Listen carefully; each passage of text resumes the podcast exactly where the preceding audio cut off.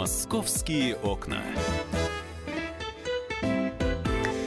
Мы с вами э, продолжаем обсуждать события жизни столичной и подмосковной тоже. И вот та история, которую на э, сайте kp.ru вы можете прочитать, э, и за этой историей следил спецкор отдела московского выпуска «Комсомольской правды» Александр Рогоза, вызвала огромное количество откликов. Люди обсуждают эту семейную драму, которая даже, вот если мы говорим о похожих историях, из этого ряда выбивается, выбивается своей жестокостью и действительно вот какой-то абсурдной жестокостью. Но, впрочем, давайте мы э, для начала, Саша, поприветствуем тебя, во-первых, здравствуй. Да, да. добрый день. И э, расскажем тем, кто, может быть, не в курсе, о чем, о какой семейной трагедии идет речь. Подмосковный Серпухов. Э, трагедия произошла в понедельник. Э, вот ты знаешь, для тех, кто знает эту семью, вот, может быть, не очень близко, но следит там в соцсетях, какое-то шапочное знакомство или соседи, все говорили, что это вообще идеальная пара. Ему 26, ей 25. Э, Маргарита и Дмитрий Грачевы, двое прекрасных детей. Там вот, ты знаешь, когда они на картинках, это просто, не знаю, с них можно снимать обложки каких-то журналов модных. То есть идеальная семья вот внешне, так это выглядело.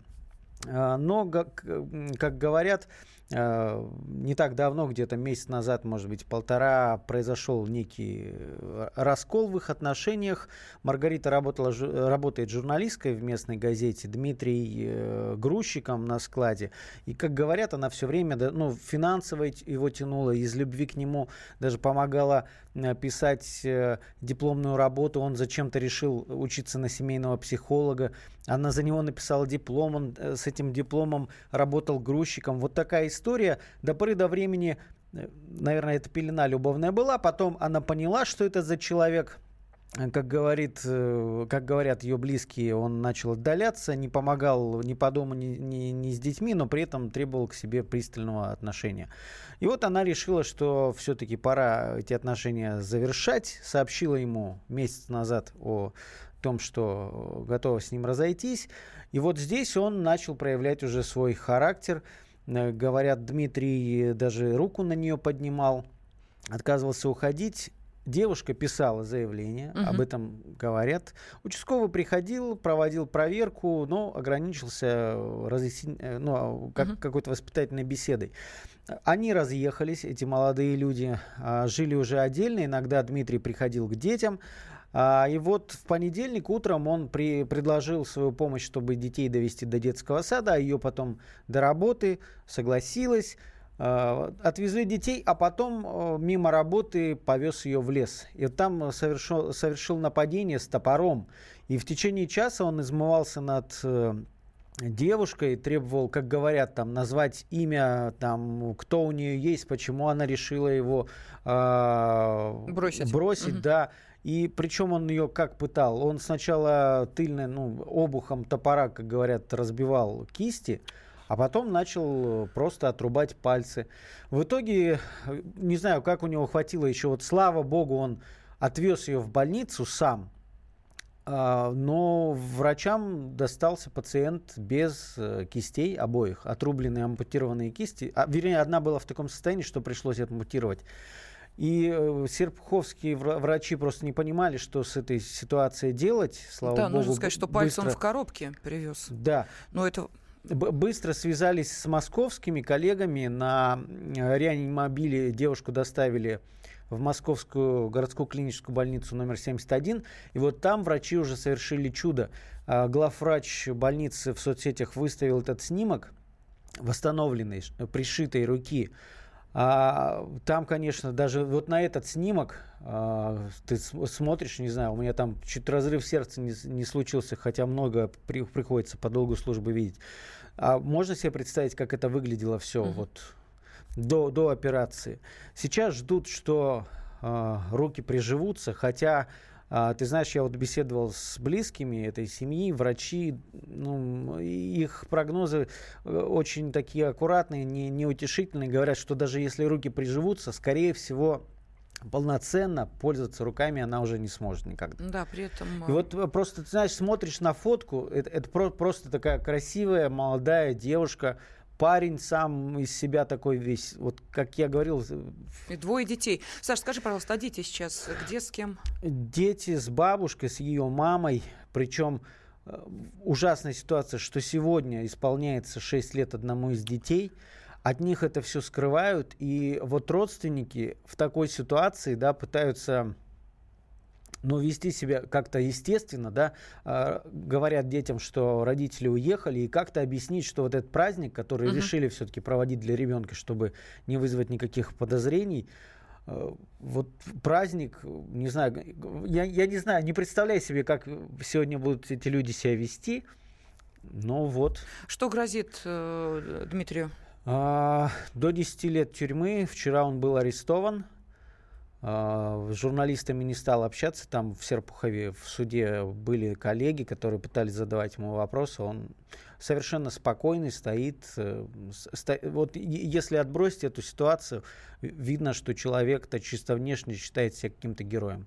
То есть mm-hmm. раскаяния на его лице нет. Сейчас с нами на связи директор кризисного центра для женщин, пострадавших от насилия, Алена Садикова. Э, Алена Евгеньевна, здравствуйте. Здравствуйте. А, скажите, пожалуйста, вот э, в этой ситуации, когда э, мужчина проявляет агрессию, женщина решила с ним расстаться, надо ли ему об этом заявлять, как это сделала героиня этой истории? Или все-таки э, нужно сохранять это в тайне, когда наступает тот самый опасный период, когда мужчина может перейти от слов к действиям для того, чтобы удержать свою возлюбленную, как он считает, или, может быть, в, как в данном случае, узнать, к кому она собирается идти? Ну, вы знаете, мы достаточно часто сталкиваемся с такими ситуациями, вот, и мы сейчас вот подготовили даже методичку, как уйти от обидчика. Вот, на самом деле тут очень, ну, достаточно общие рекомендации, потому что ситуации, как жизнь показывает, бывают самые разные. Вот. Но я вам могу сказать, что однозначно, что это проблема не маргинальных слоев общества, это такие же люди, как, как мы с вами. То есть это люди, которые работают, занимают достаточно ну, хорошую работу. То есть мужья, которые насильники, это могут быть, у нас были врачи, и даже врачи-травматологи, и юристы, и владельцы своего бизнеса. То есть э, ну, нужно понимать, что эта проблема касается обычной как бы женщины. Вот, естественно, первым пунктом в нашей методичке стоит не рассказывать ему о своих планах. Вот, потому что как только мы расскажем о своих планах, он будет вооружен, то есть он может каким-то образом это учитывать в, в э, вот, и это вот, и Второй пункт это э, обязательно, это не рассказывать, может быть, даже общим каким-то знакомым, родственникам об этом. Вот, то есть ну, только самым надежным, то есть э, те, если вы решили уйти, вот, по большей степени женщина, вот, которая пострадала, она отважилась на развод. Но это на самом деле достаточно редкая ситуация, потому что нашла в себе силы, нашла в себе ресурс так поступить. Но женщина не всегда обладает этим ресурсом. Она чаще всего заниженной самооценкой в этой ситуации. Она может не верить в свои силы, может быть, у нее может может не быть поддержки. Вот. И поэтому, естественно, нужно, чтобы у женщины была какая-то поддержка, чтобы какие-то знакомые могли вместе с ней проработать план безопасности. То есть, но, про- простите, но... но подать заявление о разводе, не говоря об этом мужу, же невозможно? Ну, подать заявление может, ну, нельзя, да, но изначально иногда женщины делают так, они просто сначала уходят в кризисный центр или уезжают, а потом уже разводятся дистанционно. Ну, или, проще говоря, он, Евгений, начинает шантажировать супруга, я от тебя уйду, я от тебя ухожу, а для, э, наверное, вот э, мужчины, у которого есть такие наклонности домашнего тирана, это как красная тряпка перед быком. Кстати, вот, а можете сказать, да. с какими проявлениями семейной жестокости вообще мириться не стоит никогда? Вот что Лен, должно прости, быть? можно да, я да, да. вернусь Саш, смотрите, вот в чем ее была ошибка. Вот как вы, как вы сказали, она даже разъехалась с ним, да? То есть ее ошибка была вот на этом этапе допустить, ну, чтобы что, он приходил к детям ему, да. и а, сел да, к нему в машину. Да, она просто не, не учла на, на той степени его, как бы, что он действительно затаил вот эту вот, ну, планы своей мести, и он, он боится утратить контроль, потому что самые признаки домашнего насилия это именно власть и контроль. Вот, то есть э, чем отличается домашнее насилие от конфликта? Это страх, власть и контроль. То есть вот в этой ситуации, естественно, она уже естественно, испытывала страх, я думаю, и поэтому она ну, скорее всего, не должна была верить ему в этой ситуации, когда он себя так повел, предложил ей там куда-то ее вести. Ни в коем случае этого делать нельзя. Угу. Вот. Скажите, пожалуйста, а вот, э, я не знаю, это, наверное, скорее э, вопрос к таким психологам, которые занимаются там наследственностью и прочее. Вот я не случайно сказала об откликах на сайте. Дело в том, что отец этого Дмитрия, он отсидел за непредумышленное убийство. И э, читатели пишут о том, что, ну, надо было изучить там, кто родственники, это должно быть э, тревожным э, сигналом для нее, что не надо угу. выходить замуж э, за человека, у которого такие родственники. Это действительно так, это действительно тревожный сигнал. Ну, на, на самом деле, я вам скажу, что домашнее насилие чаще всего отражается все равно на детях. Скорее всего, это была какая-то модель поведения, которая ему была знакома. Он, скорее всего, он был свидетелем насилия, этот ребенок. То есть, по большей части, по исследованиям, то если мальчик проявляет насилие, скорее всего, отец проявлял насилие или к маме, или к каким-то членам семьи. Вот, то есть, скорее всего, он свидетель насилия. Или, может быть, объект насилия. Вот, то есть, это, это как правило, вот, ну, для, даже для нас вот это уже в нашей практике это обычный случай, что дети, копируют поведение взрослых. Простите, а значит ли это, что вот у них двое сыновей, что это те ребята, которые попадают в зону риска?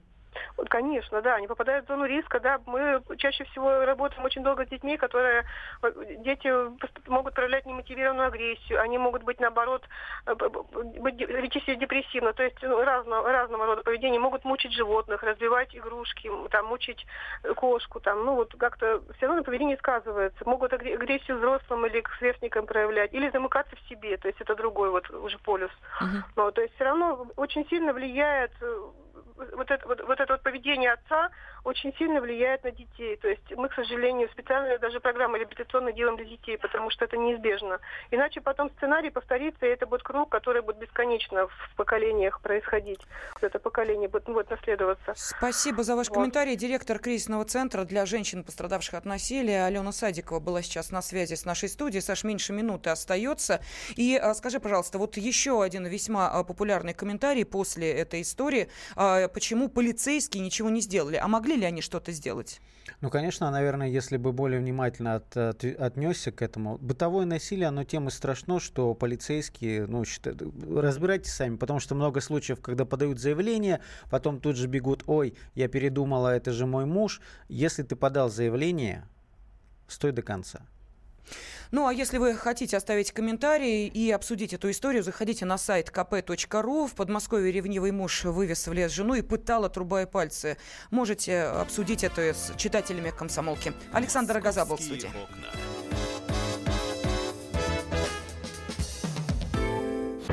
Мигранты и коренные жители. Исконно русская и пришлая. Культурные конфликты и столкновения менталитетов. Пресловутый НАЦ-вопрос встает между нами все чаще и острее. Ставим его ребром на радио «Комсомольская правда». Программу «Национальный вопрос» слушайте каждую пятницу после 7 вечера по московскому времени.